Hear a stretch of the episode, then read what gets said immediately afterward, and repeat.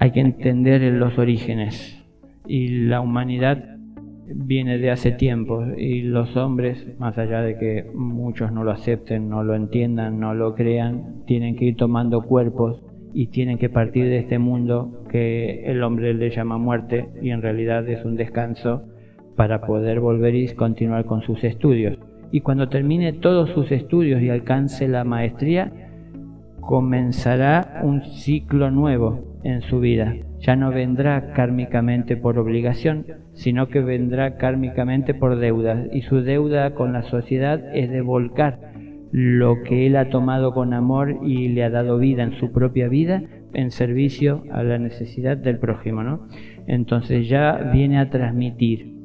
De todas maneras, entiendan ustedes que el transmitirle algo a las personas no es fácil, porque escuchan desde su estructura, no pueden evitar que pase por la cabeza lo que entra por los oídos y la cabeza le entregue procesado y manejado a conveniencia al corazón. Entonces, así es difícil que lo que es puro del Padre y no tiene palabras para expresarse se pueda confundir. Entonces, en los cielos no se vive hablando y haciendo reuniones. En los cielos las cosas son como deben ser y cada uno hace lo suyo. Nadie está viendo qué hace el otro porque sabe que el otro hace lo que entiende y sabe conscientemente que debe hacer. Bueno, a la Tierra le falta un tiempo para eso, a los hombres le falta un tiempo para eso, pero eh, hay que trabajar para alcanzar esto. Saber que no hay nada más importante que que yo encuentre paz con mi Padre, haciendo lo que es su voluntad. Para hacer lo que es su voluntad tengo que comprenderlo. Comprender su voluntad no quiere decir que yo conozca todos sus secretos y misterios, sino tan solo lo que debo hacer y lo que corresponde en mi vida. A cada paso que doy siempre tengo muchas opciones de qué manera darlo y hacia dónde darlo y si hacerlo hoy o luego. Es decir, proceso mucho la información. Lo puedo dar egoístamente, lo puedo dar desinteresadamente, lo puedo dar em, temerosamente. Hay muchas formas de dar esos pasos. Todo este proceso pasa por nuestro interior cuando ponemos la mente en funcionamiento y no estamos entregados de lleno a lo que es su voluntad. No se trata de dejar de ser nosotros para entregarnos como marionetas a que no maneje, sino que tenemos que tener conciencia. Ningún maestro que forma parte del reino de los cielos ha perdido su libre albedrío. Eh, ningún maestro es manejado por nadie en los cielos, ni el Padre ni nadie por debajo de él. Es decir, nadie es manejado, sino que la verdad es reconocida cuando uno está abierto a ella y cuando uno la está buscando. Cuando yo estoy en un mundo donde creo en Dios, donde me dicen que tengo que tener fe para poder acercarme a Él, todo está en terreno de duda y muchas veces se aparecen cosas ante mí que me confunden y me llevan a creer que es en realidad lo que estaba buscando eh, es decir, hagamos nuestra experiencia. Eh, no hay nada más importante que superar nuestros defectos, que son obviamente los que nos alejan de sus virtudes, nuestros defectos. No le echemos la culpa al demonio, a terceros, asumamos nuestras culpas. Y si hay un demonio que me mete la cola es porque no miro por dónde camino. Si yo miro por dónde camino, veo. Y si yo veo, elijo. Y si yo viendo y eligiendo tropiezo, es porque muchas veces me tentó lo que me ofrece, ¿no? Entonces hay un camino muy largo que recorrer hasta llegar, como Jesús mostró hace dos mil años, al desierto, en donde uno ya no está siendo más alimentado ni depende de lo que el mundo tiene para ofrecer, sino que está entregado a las buenas de Dios. Ahí ya queda la parte más fuerte de este demonio, que es lo que está viviendo dentro nuestro, alcanzamos esto, ¿no?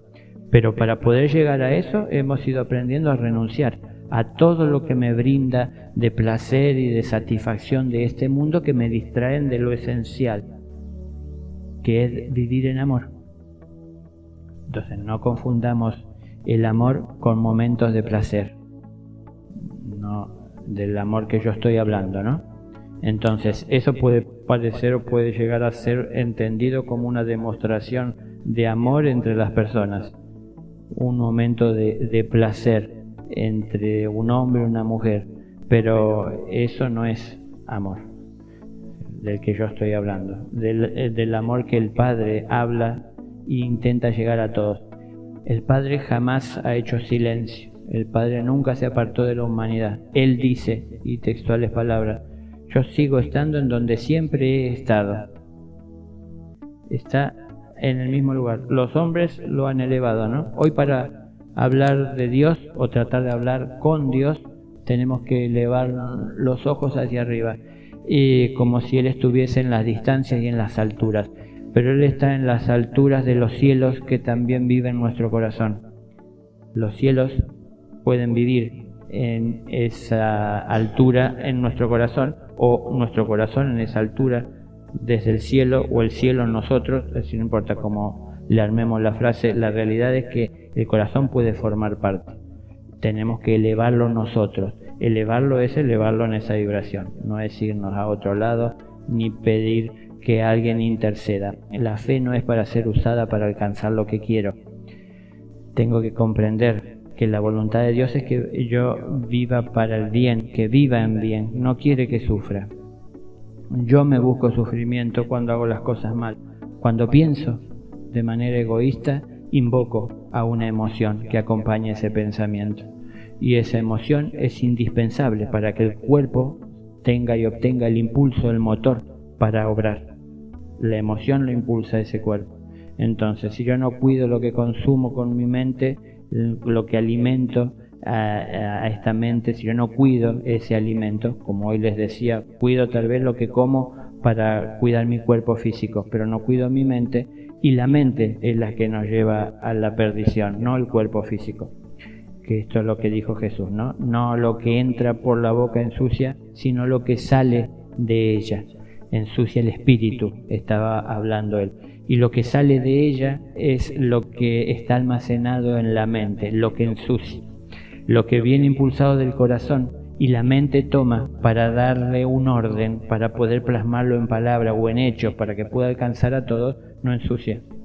Pero la mente no puede ser utilizada por el corazón, por lo más puro de nuestro corazón, porque está siempre entretenida y distraída en cosas materiales.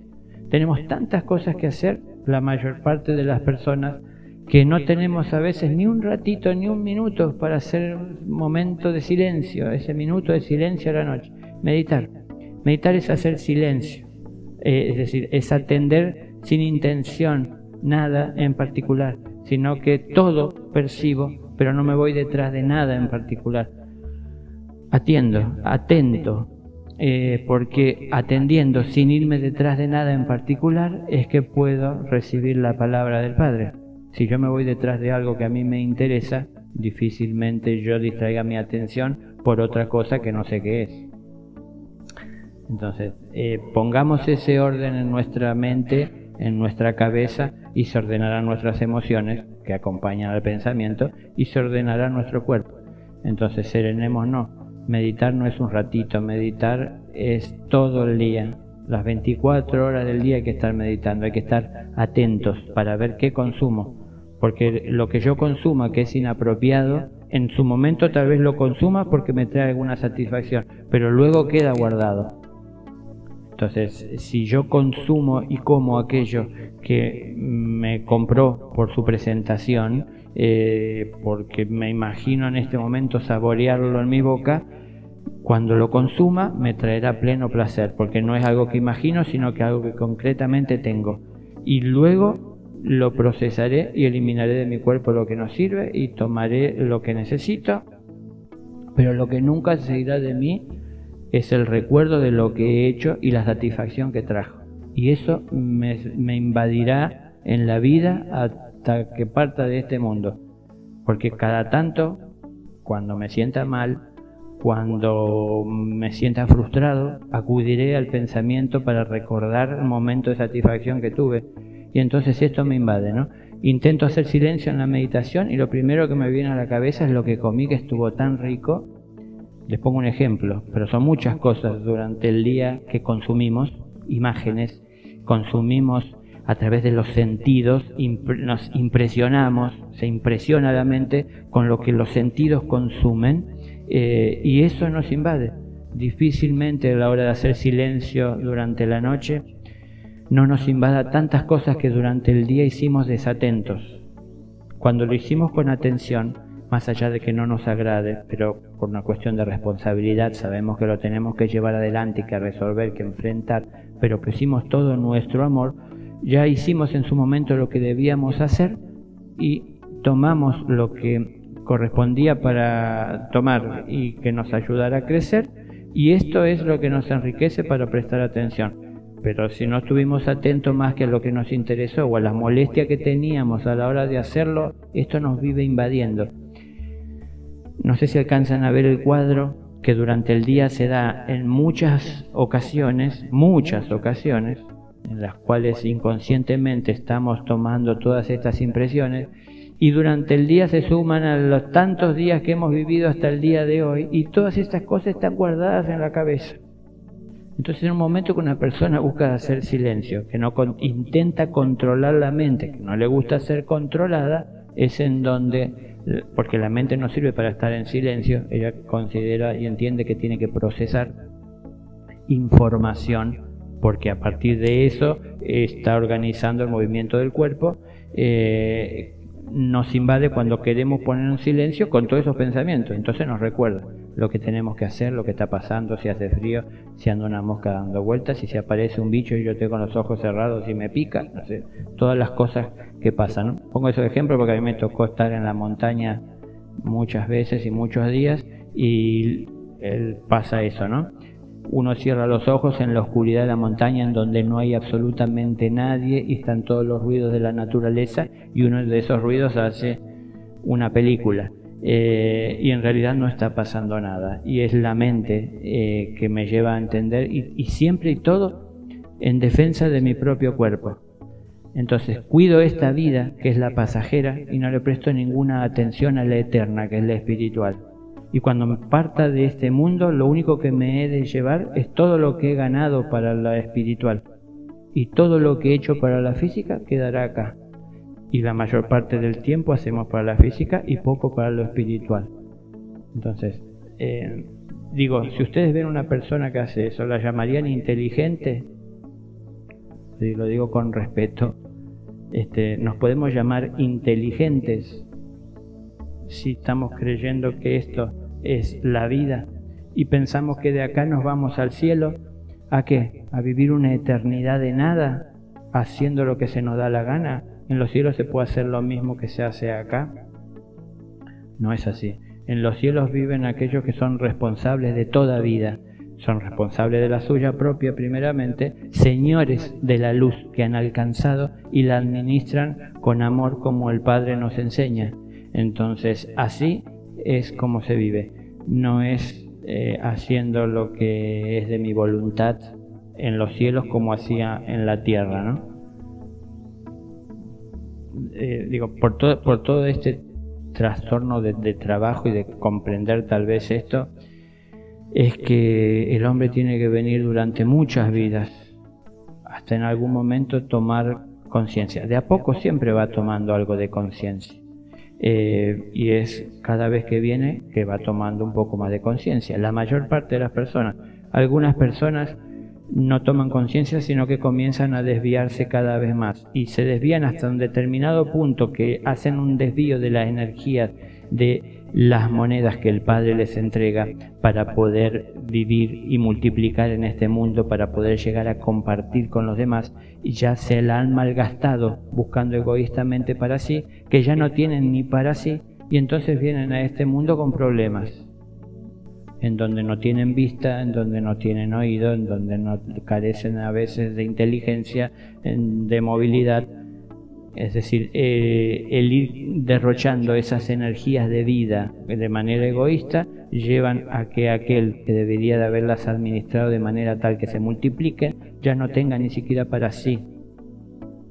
Cuando uno toma lo que necesita y lo otro lo comparte con el que necesita, en uno se multiplica. Y a su vez, obviamente, si el Padre me dio una semilla y yo esa semilla la deposité en tierra y la cuidé, cuando fructificó, dio mucho más de lo que necesito. Tomo lo que necesito y lo demás es para compartir. Entonces todos se ven beneficiados. Cuando solo tomo para mí, solo yo me veo beneficiado y beneficiado en mi ego porque solo tomé para mí y no me interesó nadie más y ahí terminó el ciclo de la semilla porque me la comí. No la deposité en tierra, no quise trabajar, no quise cuidarla, no quise atender a quien me podía ayudar a acompañarla en su crecimiento, eh, eh, transmitiéndome conocimientos del cuidado que le tengo que brindar para que dé buenos frutos y cantidad. Eh, vivir es un trabajo, que esto es también lo que dice el Padre, ¿no? El proceso de nuestra vida en el universo es nuestro trabajo y es el más importante. No es la vida material lo más importante eh, la vida material es de importancia, es parte de nuestra vida espiritual, pero pongamos cada cosa en su lugar.